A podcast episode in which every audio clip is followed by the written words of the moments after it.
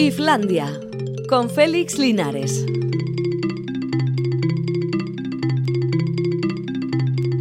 A Rachaldeón hoy son las 4 y 5 minutos y medio. Buena hora para empezar Islandia porque total nos quedan 24 minutos y medio para lidiar con la cultura antes de que los ciclistas vuelvan a hacerse presentes en esta antena. Ahí está Alberto Zubeldia que ha vuelto. Cada vez eh, tiene que tomarse más tiempo entre una aparición en el programa y otra, no sé si será por la edad o porque los programas cada vez son más densos. Bueno, ahora mismo, ahora mismo tenemos un problema porque a Bob Dylan le han acusado de abusos a una niña de 12 años, hecho ocurrido, según parece, en 1965, lo cual evidentemente lanza a las cabezas de casi todos la idea de, uy, tan tarde. Pero bueno, al margen de eso y esas discusiones que son casi casi obligatorias en estos casos, nos crea el problema que decíamos de que Bob Dylan ha sido siempre considerado como un emblema, un icono del progresismo y ahora de repente nos encontramos en esta situación. Es evidente que habrá que esperar, ver cómo se desarrollan las cosas, porque la verdad es que tampoco ha trascendido demasiado. Según parece la que acusa a Dylan de esta actividad, pues habla de cierta presión psicológica y los maltratos no han sido cuantificados. Bueno, se supone que la denuncia sí, pero todavía gran público no los conoce. Pero en cualquier caso es un manchón en la imagen de Dylan que cuenta, insisto, quien ha demandado a Dylan, que todo esto ocurrió en el Hotel Chelsea que es evidentemente un hotel con mucha historia. Alguien debería escribir tranquilamente la historia de ese hotel. Bueno, ya digo que tenemos ese problema, ya veremos cómo se desarrollan todas estas cosas. Estos días en que tanto se habla de mm, Afganistán, pues hay alguien que me ha preguntado de películas sobre Afganistán, así que he ido a Google, claro. Y he tirado de la manta y me he encontrado con montones de películas que no voy a repetir aquí pero que son todas extremadamente actuales, porque las antiguas no aparecen en ningún, por ejemplo, en ninguno, en ningún lugar aparece una película del año 71 titulada Orgullo de estirpe de John Frankenheimer, donde se hablaba de los afganos, de sus costumbres y bastante bárbaras, por cierto, en, un reparto encabezado por Omar Sharif y Jack Palance, que hacía de su padre en la película. Pero es que tampoco aparece una película del 88, La Bestia de la Guerra, dirigida por Kevin Reynolds, que se desarrolla íntegramente en un blindado soviético durante la guerra, la invasión soviética a Afganistán. Las dos son películas muy interesantes y luego hay un montón de películas como Buda explotó por vergüenza, por ejemplo, de Anna McAlfar, que cuenta la historia de una niña que quiere ir a la escuela para aprender y las cosas se le ponen muy difíciles. El título hace referencia a los budas de Bamiyan, que fueron dinamitados por los talibanes hace 20 años. Y la hermana de Ana, eh, Samira, hizo a las 5 de la tarde también una película sobre la intención de los niños afganos de ir a la escuela y aprender, aunque en este caso es su propio padre quien se opone a que una niña vaya a la escuela. Por cierto, es algo que Samira no tuvo problemas porque su padre, que se llama Mohsen Makbafar, es uno de los eh, líderes del cine afgano, que ahora mismo está preocupándose porque hace 20 años los talibanes cerraron los cines y evidentemente no se hacían películas en el país, con lo cual se supone que ahora la situación irá por ese camino. Bueno, en cualquier caso, también como en el de Dylan, habrá que esperar acontecimientos. Em, Sony ha vendido su película Hotel Transilvania 4 a Amazon por 100 millones de dólares. Bueno, esta es la eterna disputa. ¿eh? Películas que no se estrenan en los cines, películas que pasan directamente a plataformas y el negocio que cambia. Las tres primeras películas de Hotel Transilvania recaudaron 1.300 millones de dólares en cines. Ahora van a cobrar 100 millones. Vamos a ver, 1.300 entre tres películas saldrían a 400 y pico, 450 millones, pongamos. Ahora solo va a cobrar 100 millones por la venta de esta película a Amazon, independientemente de otros derechos que adquirirá por otra parte. ¿no? Es para la productora una rebaja suficiente. Y por la parte de Amazon va a recuperar esos 100 millones en taquilla cuando hay tal volumen de producción que es imposible seguirla no sé, los dineros de las plataformas me desconciertan un poquito. Hoy vamos a felicitar el cumpleaños a Kevin Rowland, que cumple 68 años y que hace más de 40 formó los Dexy Midnight Runners, que triunfaron con canciones como Jackie Wilson Said o Common Aileen y que se hicieron muy famosas y que con el paso del tiempo ha ido entrando y, saliendo del grupo y hace pocos años sacó un disco de clásicos como este que escuchamos a continuación, que triunfó con la voz de Johnny Mitchell y que se titula Ambos lados ahora.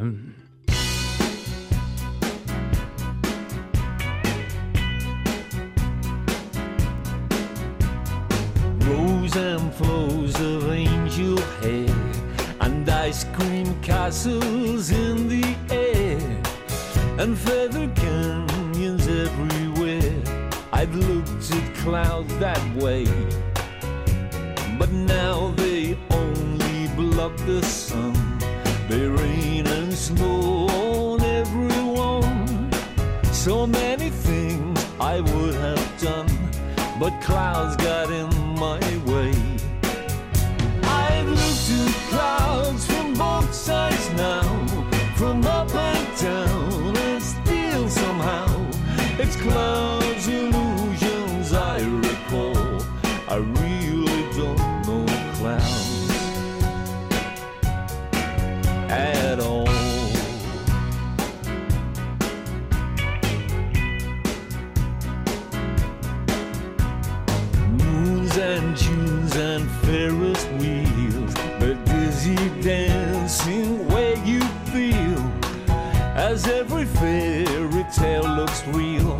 I've looked at love that way.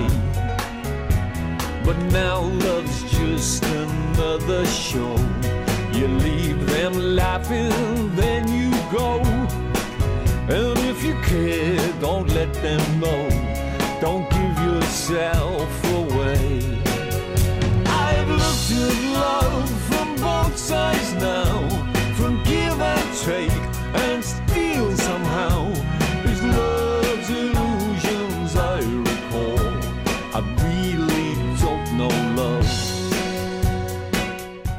Hay títulos que le incitan a uno a leer un libro, y si no, tengan en cuenta este. Vive de forma que te duela marcharte. Uf, en pocas palabras han resumido todo un estado de ánimo y toda una forma de vida, a lo que deberíamos añadir también que hay una especie de subtítulo que es una filosofía de vida valiente para dar la vuelta a tu mundo. El autor de todo esto, Pablo Arribas. Pablo Arribas mm, ha escrito ya otros libros anteriores, eh, como El universo de lo sencillo, que es quizá su título más representativo, aunque tiene algunos otros como Cabeza, Corazón y Tripa. Lo que pasa es que no sé si está dando la vuelta al mundo o está ahora mismo descansando. Le llamo y hablamos. Pablo, hola, ¿qué tal? ¿Cómo estás? Muy buenas tardes, Félix. Un gustazo saludarte a ti y a todos los oyentes. Bueno, estás tomándote unos días de descanso porque esto de agosto parece que es como obligatorio o tú siempre estás eh, con el ojo avizor para imbuirte del ambiente y descubrir nuevas cosas? Bueno, las mentes creativas yo creo que nunca paran. Eh, en mi caso, todos los agostos mm, me detengo físicamente en Javea, un pueblecito de Alicante donde tengo familia, pero siempre estoy buscando ideas nuevas. Lo que pasa es que después de tres años viajando por todo el mundo y acabar de publicar este libro, sí que necesitaba este cierre de etapa antes de adentrarme en nuevos proyectos.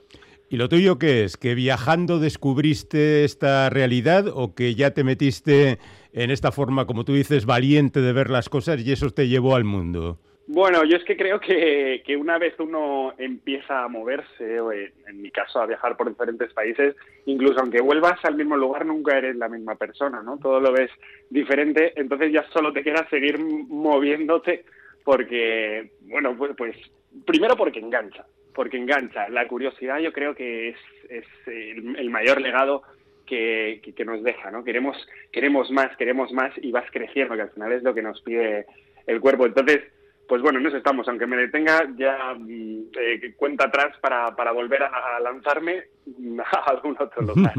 bueno, hay, hay un término que se repite en prácticamente todos tus libros, Al con un valiente, 50 reflexiones para crecer y amar como valientes, eh, eh, una filosofía de vida valiente, es la palabra valiente. ¿Hace falta valor para enfrentarse al mundo? Y si los que somos un poco cobardes, ¿qué hacemos? Yo me uno al equipo de cobardes. Yo creo que un poco cobardes somos todos pero sobre todo hay una emoción eh, con la que vamos a vivir toda nuestra vida que son miedos, sobre todo si, si aspiramos pues al amor, si aspiramos a las relaciones profundas, si aspiramos a los sueños. La cuestión es si queremos que ese miedo nos detenga o bueno queremos queremos pasar eh, casi de la mano de él para esa vida que queremos. Mi apuesta es hacerlo de esta última forma y para ello hace falta por supuesto que sí, eh, valentía, eh, coraje, implicación, y nos va a pasar siempre. Entonces, pues la decisión al final no es si eres un valiente o eres un cobarde, la, cuestión es si sigues a pesar del miedo. Mm, ¿Sabes lo que pasa? Que generalmente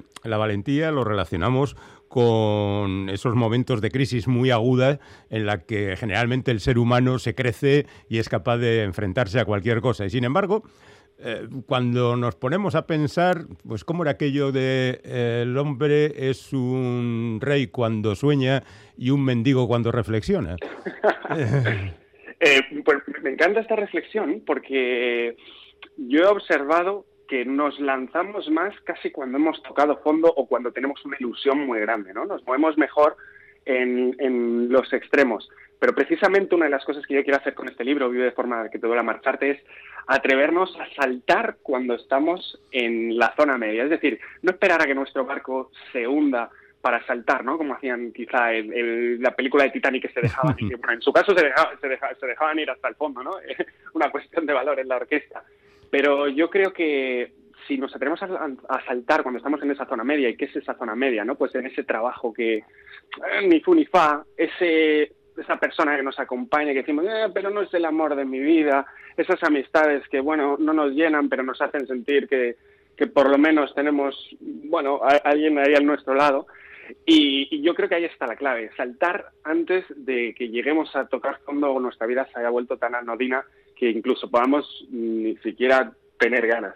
Eso es lo que quiero conseguir yo con, este libro. No, no, tenemos que esperar a los extremos para decir, joder, que es que esta es mi vida, que es que, que, es que seguramente, ¿no? y hasta nuevo aviso, solo tengo una. Ya, lo que pasa es que ahora mismo sí estamos en una situación extrema. La pandemia nos ha puesto peor. Las condiciones económicas son peores. Bueno, ya no hablo de las retenciones físicas a las que hemos estado y todavía estamos de alguna manera obligados, ¿no? Pues eh, aquí la cosa se pone muy difícil para saltar. Totalmente, Félix. Pero mira, te voy a decir una cosa que a mí me ha sorprendido el primero. Eh, yo vengo ahora de hacer una gira de un mes por toda España y me ha servido eh, para tener contacto con muchas, muchas personas y he aprovechado en todos los encuentros para hacerles una misma pregunta. La pregunta era la siguiente, ¿creéis que la pandemia eh, os ha hecho mejores personas o os, ha venido bien, en definitiva? Y dejando a un lado casos pues, donde ha habido fallecimientos, ¿no? que eso es lo, realmente preocupante, eh, porque todo lo demás se arregla, en torno al 80 y el 85% de las personas me han dicho que les ha valido la pena y que no cambiarían nada. ¿Por qué? Porque les ha, les ha ayudado, pues algunos a ver que se puede trabajar o que sus empleados pueden teletrabajar, eh, a otros a tener que reinventarse por completo. Es decir, ha, ha sido necesario una crisis para tocar el fondo de nuestro propio corazón y hacernos la pregunta que siempre debemos hacernos, es yo qué quiero de esta vida. Yo creo que no hay situación en la vida prácticamente en la que no podamos mm, sacar algo valioso o, dejar algo, algo hermoso. Y luego hay otra, el tema de las excusas, evidentemente la vida tiene sus límites, pero lo que pasa es que siempre hay alguien que en nuestras mismas circunstancias de repente sí que saca de ese barro una flor, ¿no? Y cuando lo vemos, mm, bueno, pues a ver qué nos decimos de vuelta a nosotros mismos, ¿no? Yo animo a la gente a hacer mm, con lo que tiene lo que pueda, por lo menos eso. Y podemos mm, dar una plasmación, digamos, física de estas buenas intenciones, porque buenas intenciones también tengo yo, pero luego la cosa está en que entre que las circunstancias exteriores son difíciles y que nos cansamos, porque nos cansamos con, con siguiendo mucho tiempo una determinada cosa, pues no nos lo pone fácil. ¿Nos das algún dato concreto que nos ayude? Bueno, eh, sobre todo cambiar la creencia de que el disfrute de la vida o la valía está en la consecución, no en el resultado, ¿no? Yo, esto lo digo porque porque yo he pospuesto muchísima felicidad a que algo saliera de la manera que, yo esperaba. Es decir, tengo este objetivo y si no sale no soy feliz. ¿Qué pasaba? Que me di cuenta de algo, que incluso en aquellas ocasiones donde sí que conseguía mi sueño o mi objetivo, me daba cuenta que esa meta, pues por hacerlo visual, medía dos centímetros, pero que el camino medía a lo mejor un metro. Digo, joder, me siento, me siento timado por mí mismo. ¿Qué quiero decir con esto? Que al final lo que importa es intentarlo, es vivir de una manera auténtica, y auténtica quiere decir acorde a nuestro ser o de una manera implicada, pasar a ser los protagonistas. Y esto, con independencia del resultado, nos deja algo para el resto de nuestra vida y es poder mirar atrás con orgullo y decir, joder, yo he sido el protagonista de mi vida y no la de otros. Cuando nos desapegamos del resultado, además hay una sorpresa. Trabajamos mucho mejor, más creativamente, más relajados y eso incrementa nuestras posibilidades de conseguir un objetivo, un sueño que incluso aunque no lleguemos, no importa tanto. Hmm. A ver, el 90% de las personas trabajan en cosas que no les guste. Eso de entrada ya pone un poco difícil la situación para cumplir nuestros objetivos, ¿no? A ver, cada uno tiene sus circunstancias y su contexto.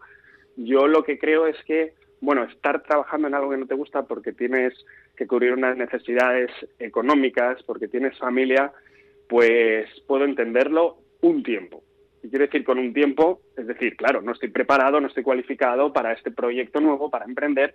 De, bueno, ya, pero si cuando yo termino a las 5 de la tarde este trabajo que no me gusta, que no me llena, pues me pongo de repente, pues yo qué sé, si yo soy, quiero ser bailador, pues a, bailar, eh, si me pongo con mi pasión después, pues llegará un momento en el que podremos soltar ese trabajo que no nos gusta y dedicarnos a lo que, a lo que realmente amamos. Eh, es cierto que a medida que avanzamos con los años, pues puede ser más difícil porque nos, metemos, nos hemos metido en más líos, sobre todo económicos o familiares, pero ¿cuánto tiempo vamos a estar maldiciendo nuestra vida? Eso es, eso es lo que para mí eh, tenemos todos que trabajar. Quizá no podamos empezar ya en ese sueño, pero seguro que si ponemos un ladrillito hoy, otro mañana, pues da igual, a lo mejor dentro de cinco años o diez años no pasa nada. Yo estoy seguro que si lo hace la gente se sorprenderá a sí mismo. Es que para mí el problema feliz es que no hemos explorado nuestros propios límites. A mí eso es algo que es lo que me ha aportado muchísimo viajar por el mundo y es explorar mis, mis propios límites, porque cuando tú exploras hasta dónde eres capaz de llegar, tu mundo de posibilidad aumenta y ante situaciones que antes decías no puedo, tú ya sabes que puedo. Otra cosa y aquí surge, surge la clave, es que ya la cuestión no es si puedes, la cuestión es si quieres, si quieres. Se ha liberado la palabra poder porque te has puesto a prueba y ahora sí que es cuando entra en juego tú qué es lo que quieres hacer con tu vida. Oye, Pablo, me parece que hay una especie de mm, confrontación entre tus intenciones y el título de tu libro. Vive de forma que te duela marcharte. Parece que indica que hay que estar quieto en un sitio o que te gustaría quedarte ahí. Pero tú justamente lo que promueves es el viaje. ¿Cómo lo arreglamos esto? Mira, está muy bien lanzada, Félix, porque además yo, llevo muchos años estudiando pues definiciones de felicidad, incluso buscando la mía propia, ¿no? Y al final la que mejor he encontrado o la que desarrollé para explicar esto era la felicidad es no querer estar en otra parte. ¿Por qué digo esto? Porque, claro, esto lógicamente tiene que ver con el movimiento, ¿no? ¿Por qué irse? ¿Por qué, por qué moverse? ¿no? Pues oye, sí, si estás bien, pues no toques, no, no toques nada. Cuando hablo de vivir de forma que nos duela marcharnos, me refiero a esa dualidad que existe entre la alegría y la tristeza. Esto lo decía muy bien en una película que como cinéfilo seguro conoces, Tierras, Tierras de Penumbra, ¿no? El personaje Anthony Hopkins, C.S. Lewis, decía, la, la, tristeza de hoy es la alegría de ayer. Pues efectivamente, cuando yo deseo a la gente dolor al marcharse, en realidad lo que estoy hablando es vive de una manera alegre, vive de una manera implicada, de tal manera que si luego terminas, tengas esa otra cara de, de la moneda que es inseparable. Al final lo que nos duele al marcharnos de un sitio, algo que nos ha gustado, no es irnos, lo que nos duele es haber estado de una manera implicada, auténtica, y con coraje. Y eso lo llevo a todo lo demás. Si estás conociendo a una chica, si estás conociendo a un chico, pues implícate con todo el corazón, no digas es que luego a lo mejor me duele. Pues bueno, si te duele será sinónimo de que te has implicado de verdad. Lo mismo con un trabajo, lo mismo con un sueño, es decir, dejemos de vivir cicateramente, entreguémonos al máximo, incluso aunque marcharnos o que algo termine, porque a veces no te marchas tú, a veces te echa la vida, eh, pues llega a, dolernos. Te voy a contar un detalle un poco tonto, Pablo, pero cuando vi el título de tu libro, Vive de forma que te duela marcharte, me vino a la memoria inmediatamente otro título de una vieja novela policíaca que no recuerdo nada, salvo el título, que era A los ricos les cuesta morir. ¿Ese marcharte tendría algo que ver con la muerte? Claro, es que en esto yo no puedo hablar.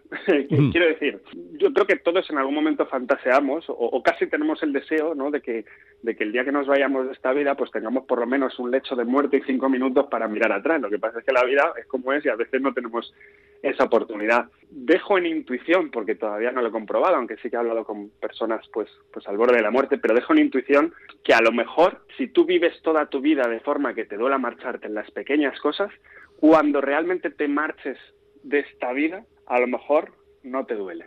Lo dejo en intuición, podría ser ese, ese giro de vuelta. No sé, no sé si queda claro, ¿no? Porque dices, a lo mejor, a lo mejor luego has vivido con tanto orgullo y tanta paz que dices, joder, hice lo que estaba en mi mano, me entregué, viví con el corazón abierto, entonces, pues no se puede exigir a uno mismo, a alguien, nada, nada cuando, cuando lo has dado todo. Mm, aunque al final digas eso, joder, qué faena morirse. ¿no? Igual, claro, igual sí, es que no lo sé. y que tardemos mucho tiempo en saberlo. Por favor, por favor, no lo sé, no lo sé, lo dejo en la intuición. Bueno, supongo que has estado incluso en estos días así de dolce farniente, recopilando intuiciones, reflexionando sobre la vida, acumulando cosas con destino a un próximo libro. Igual es un poco prematuro hablar de ello, pero yo te lo dejo ahí por si quieres contarme algo. Bueno, al próximo libro todavía no. Igual que me ocurrió con este, han pasado cuatro años desde que eh, publiqué el anterior y para mí, hasta que yo no tengo algo que contar, no me lanzo a escribir. Entonces, pues de momento no tengo ni siquiera título ni libro. Ahora lo que quiero es vivir, cargar mi cabeza de nuevas ideas y lo que sí que sé es la línea en la que va a ir este, eh, eh, eh, bueno, seguramente el, siguiente libro, aunque no tenga ni título, y es una línea de, ahora quiero empezar a explorar, tanto en España como en el mundo, la entrega a los demás, dar y acercarme muchísimo al dolor y al sufrimiento de las personas. Creo que es ese paso de madurez humana cuando uno sale de sí mismo, sale de ese yo, para vivir en conexión más absoluta y eso, por supuesto, pasa por por experimentar bueno, la adversidad, la carencia y todo lo que queda fuera del privilegio que, hemos vivido muchos. Los mensajes, lo que me va a aportar este, esta, esta serie de experiencias, tanto en España como por el mundo, pues no lo sé, por eso me lanzo con mi curiosidad y cuando tenga bueno, nuevos aprendizajes para mí, pues entonces los compartiré en forma de libro o de documental o de vídeo, de lo que sea, con las personas. De momento soy un explorador con la cantimplora eh, que no sabe lo que hay al otro lado de la orilla. Es un tema espinoso y difícil, así que te vas a tener que entregar con mucha dedicación, compañero. Te deseamos suerte para ello y mientras tanto, que los oyentes sepan que tienen ahí Vive de forma que te duela marcharte, que es el último libro de Pablo Arribas, con el que hemos charlado hoy. Muchísimas gracias, compañero. Un abrazo feliz, un placer. Hasta cuando tú quieras, Agur. Agur.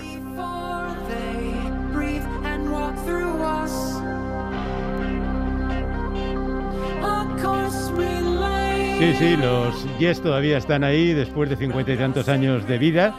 Han vuelto a grabar, el nuevo disco se titula The Quest, esta canción se titula The Ice Bridge y nos remonta mucho en el tiempo, aunque ninguno de los creadores del grupo, John Anderson por ejemplo, militan ya en él. Los más antiguos son el guitarrista Steve Howe y el batería Alan White, pero es un grupo por el que han pasado centenares de músicos. Con ellos os dejamos. Vuelven los ciclistas ahora y mañana vosotros volveremos para estar un ratito breve acompañándoos con la cosa de la cultura. ¡Aur!